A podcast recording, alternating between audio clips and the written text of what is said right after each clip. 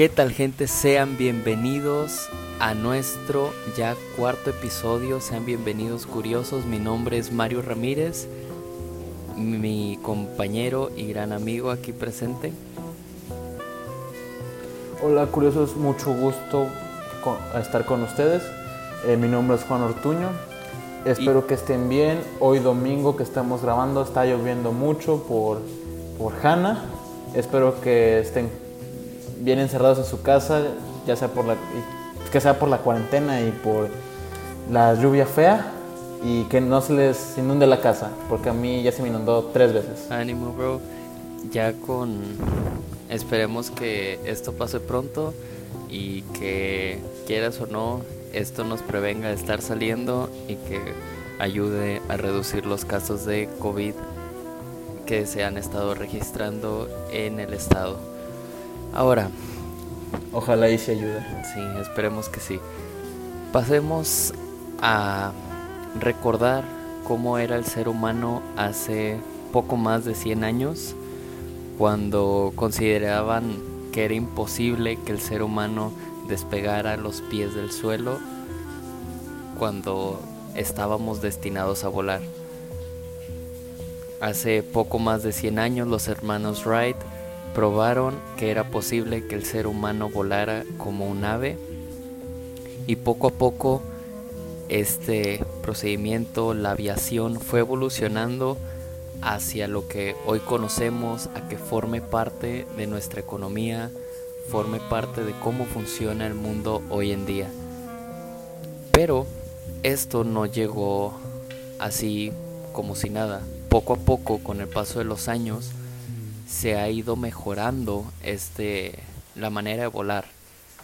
Y esto mucho tiene que ver también con la inclusión del piloto automático que le ha permitido al ser humano, ay, perdón, que le ha permitido al ser humano el tomarse esta tarea de volar un poquito más sencilla, le hace más sencilla la vida a los pilotos. Sin embargo, hay una pregunta que nos hizo un curioso, Cristian, hola, ¿cómo estás? Que es si es posible que el piloto automático se pueda utilizar para despegar o aterrizar un avión. O cuáles son las limitantes para que esto llegue a ocurrir. Y eso es justamente lo que vamos a, a discutir en el capítulo de hoy. Primero pensamos comenzar a contarles un poquito de qué se necesita para poder volar, luego la infraestructura del aeropuerto, la pista y el ambiente alrededor. Y finalmente vamos a tocar el tema del piloto automático para contestar esta pregunta de por qué no se puede o qué se necesita para poder utilizar el piloto automático como instrumento de despegue y aterrizaje en los aviones. ¿Le damos, Juan? Démosle. Bueno, perfecto. Como introducción, como base, como pudieron algunos de ustedes ver en nuestros capítulos, en nuestros posts de Instagram, mencionamos un término bastante peculiar, curioso de mencionar, pero que si han tomado alguna clase de dinámica de fluidos o de conservación de energía, es probable que lo hayan escuchado. Se trata de el principio de Bernoulli. Juan, ¿quisieras comentarnos un poquito al respecto? Claro que sí, Mario, con muchísimo gusto. Bueno, el principio de Bernoulli funciona de la siguiente manera. Eh, es meramente eh, el principio de la conservación de energía, pero en este caso con fluidos. Eh, ¿Cómo funciona? Bueno, simplemente pues nos ayuda. Si ustedes todos conocemos desde hace mucho tiempo las fórmulas para, para la energía, energía cinética, energía potencial, energía elástica y demás. Hay muchos, muchos tipos de energía como pudieron ver en otros posts que hemos hecho. Ahora, esta energía que incluye masa, se le hace un cierto cambio para que no incluya la masa y que incluya la densidad. Es a través de un análisis matemático sencillo, no hay mucho problema. Ahora, esto es muy importante de saber porque algo que hay que saber es que el aire es un fluido. El fluido que nosotros pasamos por es, es denso, sí, tiene una densidad y provoca una cierta presión en nuestro cuerpo. Esta presión es perpendicular a cada parte de nuestro cuerpo. Siguiendo con el principio de Bernoulli nos ayuda a analizar el punto y la presión de cualquier parte del fluido en un envase o en un cierto ambiente cerrado y demás. Ok, muy bien. Y como tú decías, se relacionan distintos tipos de energía y además se relaciona la velocidad y la presión, como tú mencionaste, en estos fluidos. Se, se, trata de una conservación de energía, por lo cual, en pocas palabras, si nosotros aumentamos nuestra velocidad, reduce nuestra presión. O si aumentamos nuestra presión, nuestra velocidad se reduce. ¿Vamos bien? Si es que la altura no cambia, eso también hay que Exactamente, pero vamos a quedarnos con este, con esta, con esta parte del principio de Bernoulli, que es lo que se puede considerar como los cimientos, las bases para permitir que un avión se eleve, una cosa muy pesada, mucho más densa que el aire, pues claro que iba a dar motivos de duda que en algún momento iba el ser humano a volar en un objeto metálico. Sin embargo, siguiendo el principio de Bernoulli, pues esto, esto es posible. Y de hecho me gusta mucho un, modelo, una ejemplificación del principio de Bernoulli, y es que si tomamos una hoja, este, la sostenemos de las esquinas y soplamos a lo largo sobre ella, soplamos sobre ella pues generamos que el aire que se encontraba arriba se mueva más rápido, se reduzca la presión y podemos ver cómo esta hoja se eleva un poco. Así que sí, de esta manera es como los aviones necesitan viajar a altas velocidades, además de que el diseño de, su, de sus alas, el diseño de su cabina, permita que en su parte superior eh, recorra el aire un camino más largo, que lo force a llegar a velocidades más altas, reduciendo la presión en la parte superior y permitiendo que el avión se vuele. Juan, ¿quieres agregar algo? Claro que sí. Eh, también cabe mencionar que es importante ciertas partes que hace el avión que se mueva no está en duda que este es gran estudio de la aeronáutica, la aerodinámica y demás. Están los elevadores que están en la parte trasera que nos ayuda a movernos hacia arriba y hacia abajo. Están los alerones que provocan este, digámoslo, este movimiento que provoca cierto, cierto desvío hacia un lado. Pone todo el peso del avión más inclinado y está también el timón que está en la parte trasera junto a los elevadores que meramente es para guiar izquierda o derecha como si fuera un barco. Ok, muy bien, perfecto. Y sí, sí, así que si después de este episodio ya se quieren volver pilotos adelante, ya saben las bases, gente, ya se pueden ir a, a presentar un examen, ¿verdad? Claro, hasta que tienen que tener muy buena vista. Ah, sí, es cierto. Lo que pues me recuerda una pregunta que nos hizo una, una curiosa, Susie Scott. Hola, ¿cómo estás? Saludos. En, en la cual nos preguntó qué tan importante es la vista para un piloto. Qué tan importante es no tener algún tipo de daltonismo, astigmatismo, etcétera, etcétera.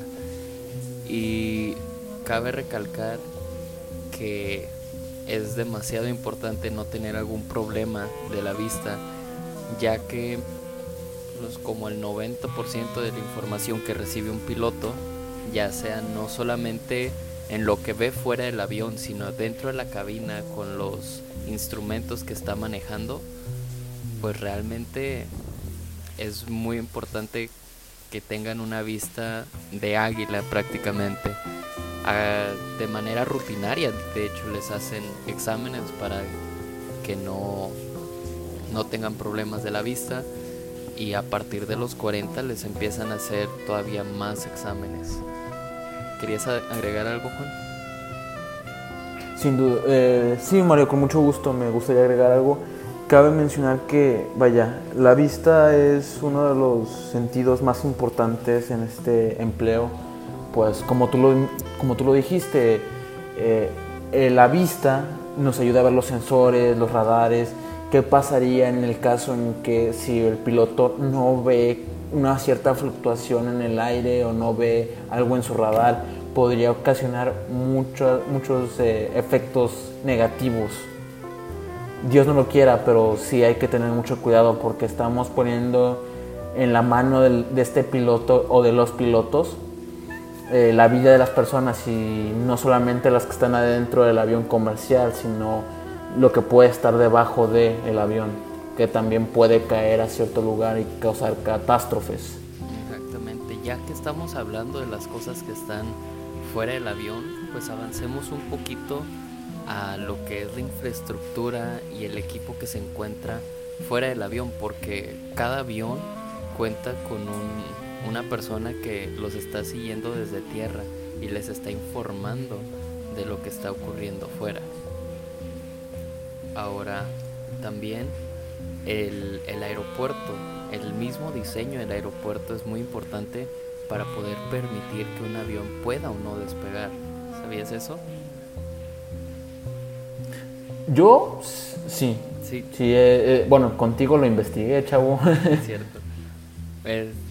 Eh, sí, es muy interesante porque si apreciamos la, eh, la fórmula de Bernoulli de fluidos, para que se llegue a despegar y para que tengamos algún efecto en el aire, se requiere una cierta velocidad de despegue.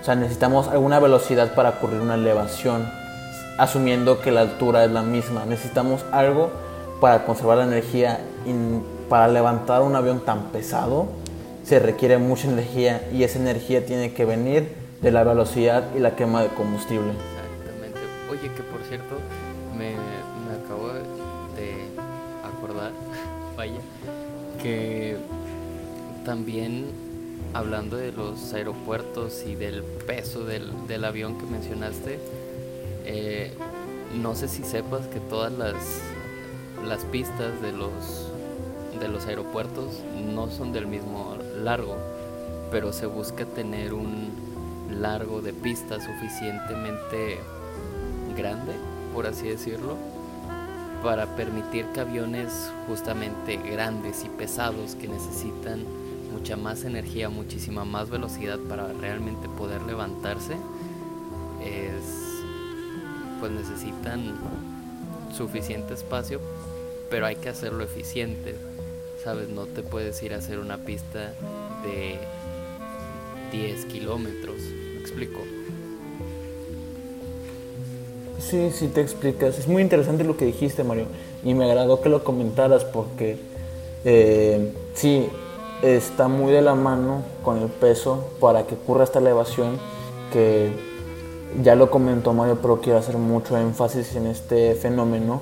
Es que eh, si vemos un diagrama de cómo funciona el aire y con las alas, las alas están curveadas por una razón y los alerones en este caso ayudan a que se curvee más el ala. Esta ala lo que provoca es que las ondas de aire se fluctúen, se curveen y al curvearse ocurre un aumento de velocidad y este aumento de velocidad, como ya había comentado Mario, que es muy importante, eh, refleja esta reducción de presión. Ahora, con conocimiento de fluidos nos damos cuenta que esto es algo muy interesante de los fluidos, es que en cualquier punto del fluido eh, va a tener una presión perpendicular a cada punto de la superficie. Entonces, si reducimos la presión debido a la cantidad del aire que está pasando y la presión de, que está en la parte de abajo, que es el soporte, se mantiene constante, o sea, se mantiene, eh, digamos, el mismo, pues estamos hablando de una levitación, vaya. O sea, es muy interesante cómo se aplica estos conceptos de fluidos para cosas tan impresionantes como, como lo es el volar, vaya. Sí, y, hablando de fluidos... Ahora, mi punto. perdóname, pero...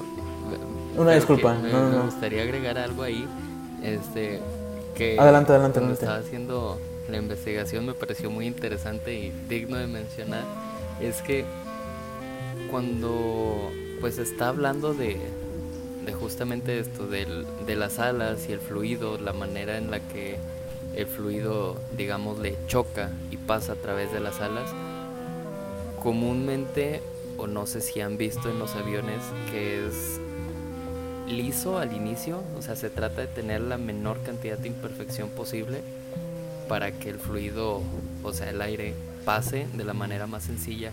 Sin embargo, tienen, no sé si decirle como bolitas o puntitos, que diría, ah, bueno, eh, los pusieron ahí para como para soldarlo, para juntarlas como si fueran remachas. Pero no, realmente tienen una función y es justamente quebrar el, el aire un poco más, generando una turbulencia que al pasar, digámosle, se remolina y ayuda justamente a levantarlo un poquito más. Digamos que se aprovecha de la turbulencia para... La, turbulencia que a muchos no nos gusta cuando vamos en, un avión y sentimos que se va a caer. Bueno, al contrario, los ingenieros se han visto la manera para aprovecharla. Listo, Juan, estabas hablando, perdóname. Vaya, si, si me dejases tomar esa idea, me interesa mucho porque, vaya, suena como si hubieran utilizado, aparte de su conocimiento aerodinámico increíble, suena como si hubieran eh, usado la, la, parte de, eh, ¿cómo se llama? Dinámica de materiales y estática, porque esa cosa de la turbulencia provoca que el avión se mueva de un lado para el otro, si estamos de acuerdo, ¿no? Entonces, esto lo que puede ayudar es, es, equilibrar el peso, como haciendo una balanza. No estoy seguro, pero suena muy interesante. Sería digno de retomar posteriormente. Bueno, eh, una disculpa, curiosos. Voy a mi punto que estaba discutiendo previamente. Vaya. Date, date, no hay problema. bueno, entonces, eh, rápidamente quiero mencionar que esta velocidad que estábamos que estaba discutiendo antes es necesaria que, está, que Mario y yo estamos muy emocionados de hablar de esto porque se requiere una velocidad increíble que todos hemos notado cuando viajamos por avión. Se requiere una velocidad dependiendo del, peso y dependiendo de muchos factores que está la resistencia del aire, eh, la cantidad de personas, la cantidad de maletas, eh, las señales que existen alrededor. O sea, es, eh, son estos, estas variables que van fluctuando que provocan que decir, no, necesitamos más, recorrer más distancia para, para alcanzar una mayor velocidad o recorrer una mayor distancia para estar seguros que se levante. O sea, estos cálculos son increíbles, dependen de, de, muchas variables y hay que reconocer que las, los ingenieros, las personas que hacen este tipo de cosas son personas muy inteligentes, muy capaces, que se puede aplicar para muchísimo más, estoy seguro. Ah, disculpa, Mario. ahorita que mencionas las velocidades, me acordé también que en un avión se requieren. Hay, en, bueno, no, no en el avión, sino en el aeropuerto. Este, la pista, en la pista ocurren varias, digamos, velocidades importantes en el, en el vuelo. Digo, cuando, cuando el avión está en la pista me gustaría adentrarme después ya, ya en ellas, pero me gustaría resaltar cómo hay dos, las últimas dos, ahorita que mencionas la velocidad necesaria para despegar, y es que los pilotos tienen, digamos, de dos velocidades para poder despegar el avión. La primera que ocurre es justamente nada más la velocidad necesaria para poder elevarte y es una velocidad que si lo hicieran a esa velocidad la cola del avión tocaría la la ¿cómo se dice? Pues sí, el, el, pavimento, Lo cual pues es muy incómodo y es la manera de hecho en la que entrenan los pilotos. Como que, ah, ok, y necesito todavía un poco más de, velocidad. Por a nosotros como usuarios de, aviones, pues realmente no nos toca vivir esa parte porque la verdad siento yo que sí se sentiría muy feo sentir que el avión choca contra el pavimento. Así que los pilotos realmente aceleran un poco más, van un poco más allá de la velocidad necesaria para poder realmente despegar y salir adelante con, con el vuelo. ¿Qué te parece si con esto ya procedemos a explicar más o menos cómo funciona el piloto automático? Por favor, Mario, me estás, me estás haciendo interesarme mucho en el tema, ya lo habíamos investigado. Dios mío. Bueno, el, el, piloto automático realmente surge, como dije previamente, para facilitarle la vida al piloto. No, el propósito no es deshacerte del piloto, sino permitir que el piloto se enfoque en cosas más importantes, no que volar el avión no sea importante, sino la estrategia, el estar analizando todo lo que está ocurriendo. Este, pues es estar atento a eso. Así que por eso se creó el piloto automático, que cuando estábamos, antes de comenzar a grabar, y estábamos comentando cómo plantearlo, yo, yo le planteé a Juan como, es que el piloto automático al inicio era meramente como, ah, sí, necesito llegar de punto A a punto B en una línea recta. Y como, pues digámosle, no hay tantos obstáculos como un como estar dando vueltas a cada rato si, si estuviéramos hablando de un automóvil. Por eso se incorporó primero el piloto automático en un avión, porque era una manera más, digamos, sencilla de incorporarlo sin tantos, sin tantos cambios en la ruta. Juan, ¿quisieras comentar algo? Sí, me gustaría hacer un énfasis en esta parte. O sea, ah, se escucha fácil decir, así ah, el piloto automático lo va a hacer. Pero aquí es donde utilizo el mismo argumento que dije o la misma frase que dije previamente, que es, hay muchas variables involucradas, tanto en el despegue como en el descenso, como en la mitad del viaje. Es, es diferente cualquier situación, digámoslo así llovió el día antes, podría patinar la rueda, no sé, se siente más seco el aire, si es más seco puede provocar más resistencia o menos resistencia. Creo que por fluido debería ser menos resistencia, sí debería ser menos. En fin, entonces no podemos depender completamente de un piloto automático. Capaz si en un futuro sería muy viable este tipo de recursos porque hay más tecnología y hay más de proceso de esta información. Pero en el punto tal se necesitan procesos supercomputadoras que te analicen todas las variables. Porque en un vuelo hay demasiadas, demasiadas, demasiadas variables que tomar en cuenta. Que podrían ser, podrían tener sus efectos negativos y sus efectos positivos. No me quiero entrar en eso porque una son muy feos y dos no terminaría hoy.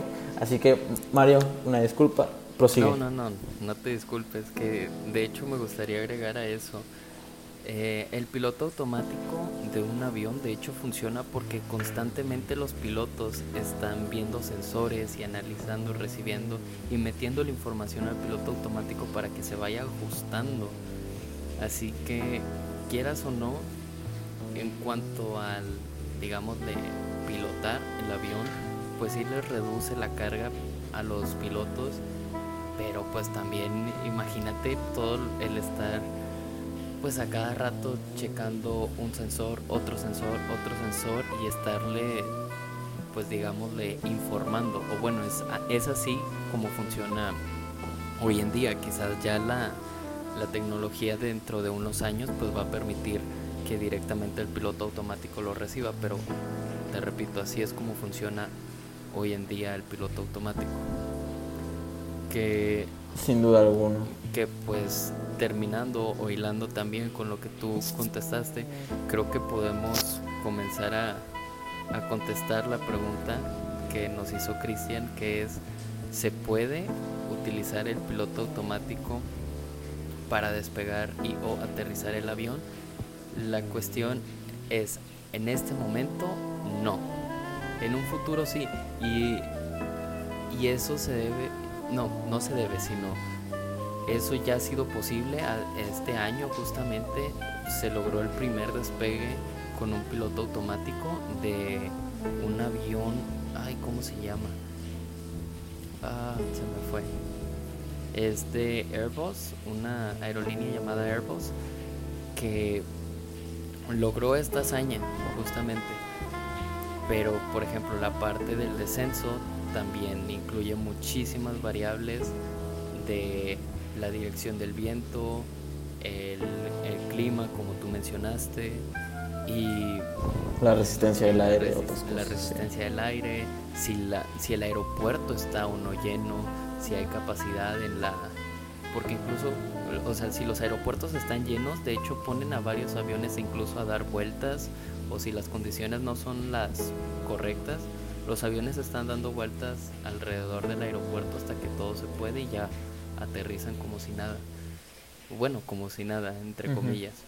Por eso es tan importante el, el factor humano. El factor humano al momento todavía puede tomar decisiones de una manera más rápida, además de la experiencia de los, de los pilotos, pues les da un, ¿cómo se dice?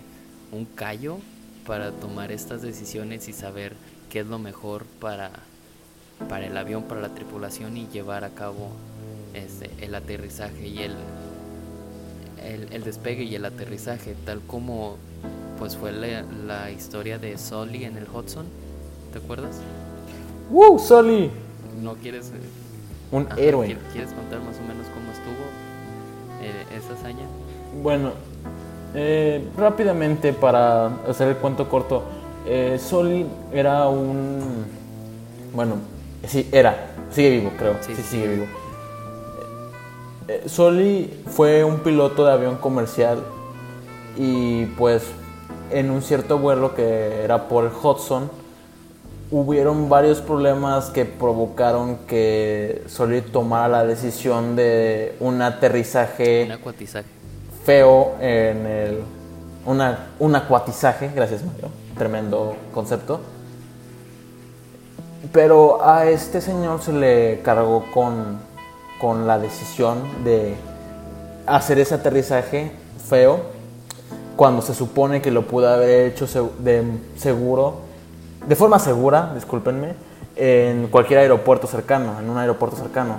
Entonces ahí fue donde ocurrió este factor humano que no están teniendo en cuenta, o sea, no se puede, la historia del sol y el final es no se puede depender siempre de las computadoras.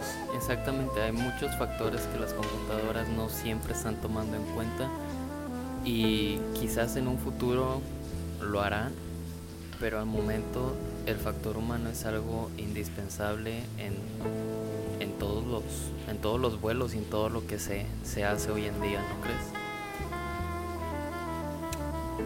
Sí, lo creo.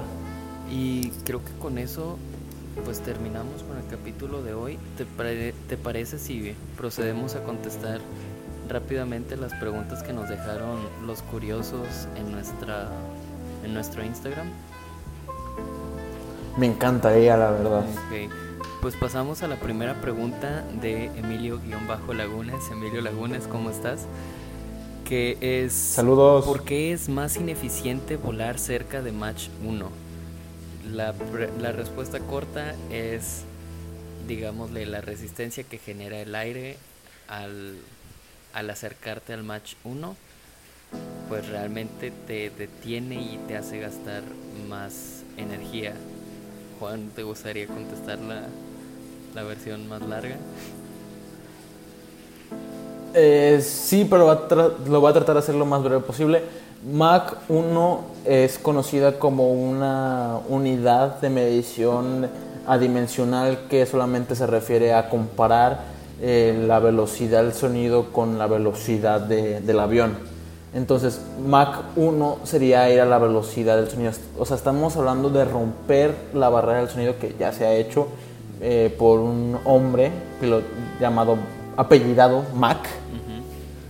Interesante dato.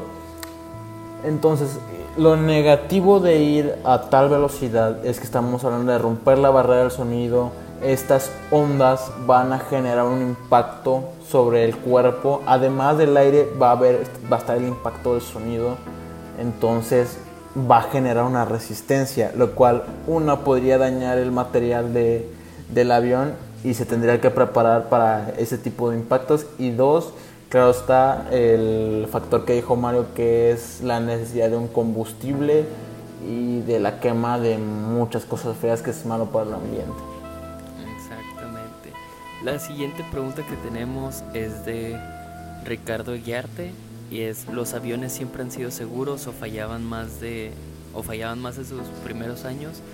Y sí, realmente nunca al inicio, en sus primeros años, los aviones no han sido seguros, por eso se desarrolló pues el estudio de la aeronáutica para poder poco a poco ir incorporando pues ingeniarte las maneras de hacer más seguro el volar, desde el uso de los alerones hasta el diseño de las alas, antes pues se utilizaban aeroplanos y ahorita se sabe o se utilizan los aviones comerciales o los aviones que nosotros ya nos imaginamos cuando escuchamos avión porque esta es una manera más segura y eficiente de volar. La siguiente pregunta es JP Morúa, JP7 Morúa. ¿Los pilotos tienen alguna restricción sobre volar en zonas de desapariciones misteriosas? Juan. Eh, bueno, haciendo un poco de investigación respecto a este tema de las Bermudas, de ciertos lugares que son un poco misteriosos, claro está que varios de los estudios dicen que no es una zona misteriosa, simplemente pasa la ocurrencia de que pues hay varios desastres y digo es coincidencia según esto. Eh, ahí depende de la persona que, crea, que quiera creer. El problema con las Bermudas es que el Triángulo de las Bermudas es que es un lugar muy transitado y entre más personas haya o más vehículos, tanto sean marítimos como aéreos, pues va a haber más accidentes. Eh, lo que ocurre ahí, lo que en el pasado se ha visto cómo han ocurrido los accidentes es que hubieron fallos de brújula, lo cual puede provocar varios accidentes. Eso puede ser por alguna fluctuación magnética que ocurre en el lugar por estar cerca del Ecuador eh, ahí desconozco mucho de qué tanto pueda afectar eh, la ubicación del Ecuador en una brújula. Si sabemos que la brújula es eh, funciona con campo magnético de la Tierra. y también cabe destacar que pues estos problemas son por pronóstico de tránsito. según lo que se ha investigado y según lo que se ha publicado, simplemente es por el hecho de que hay mucha población o mucho movimiento por ahí, lo cual provoca ciertos accidentes. Y por último, la pregunta de Ricardo Collier es ¿qué tanta influencia tuvo la Primera Guerra Mundial en la producción masiva de aviones? Cabe destacar que cuando estalló la Primera Guerra Mundial, pues el desarrollo de aviones realmente iba comenzando. Sin embargo, los hermanos Wright, a pesar de ser los primeros en, lograr esto, en volar, pues no fueron los primeros en intentarlo. Hubo diseños, hay diseños que se remontan hasta Da Vinci y creo que hay unos casos de más teóricos de los griegos. Pero si nos vamos a la Primera Guerra Mundial, hay que cabe destacar que las que las guerras han sido un factor de innovación que surge de la necesidad. Ah, siempre han sido una temporada de cambio que se busca, pues quieras o no, tener una ventaja sobre el enemigo y pues esto aumentó, la, Primera Guerra Mundial aumentó la demanda, lo que hizo que los gobiernos invirtieran más, hubiera participación privada para comenzar a producir aviones que al inicio solamente se utilizaban como reconocimiento, este, conocer qué, qué es lo que hay alrededor, pero conforme fue avanzando la guerra, la Primera Guerra Mundial también se comenzó a luchar en los cielos. Y creo que sí. ¿Te gustaría agregar algo en esa, en esa pregunta, Juan? Sí, hablando de la demanda de los aviones, nada que ver con el tema, pero me gustaría que, que tengamos un momento de silencio para dar el pésame para las aerolíneas que están teniendo problemas ahorita en el coronavirus en esta situación tan fea están teniendo una decadencia de demanda y hay, algunas aerolíneas que ya están cerrando, o sea, sí está feo eh, la situación y sí están perdiendo mucho dinero por la falta de viajes, por la falta de movimiento, así que para esas personas que no nos están escuchando y de que son de aerolíneas, arriba la esperanza, abuelita. Y esperemos que todo se, se solucione pronto. Y curiosos, creo que con eso terminamos el episodio de hoy. Juan, ¿quisieras decir algo a la gente? Mucho cariño, mucho amor. Curiosos, cuídense mucho. Eh, tengan cuidado con la lluvia, con el coronavirus. Disfruten su cuarentena. Nos vemos después. Un saludo muy grande. Espero verlos en persona muy pronto. Muchas gracias Juan y de nuevo muchas gracias a todos ustedes curiosos por escucharnos, por tomarnos en cuenta, por tomarse un tiempo para aprender, contestar esas dudas que les surgen cuando están mirando al techo. Recuerden seguirnos en nuestra página de Instagram mirando guion bajo techo, seguirnos en su red de en su plataforma de broadcast más bueno, su, su plataforma favorita, ya sea Spotify, Apple Podcast, Anchor, etcétera. Y no olviden de pues participar en las dinámicas que estemos haciendo, darle like, compartir este episodio, compartir nuestros posts, que todo esto que hacemos lo hacemos por ustedes y esperamos que lo disfruten tanto como nosotros lo estamos haciendo. Muchísimas gracias curiosos. Los queremos, Los queremos mucho. Hasta luego. Chao, chao.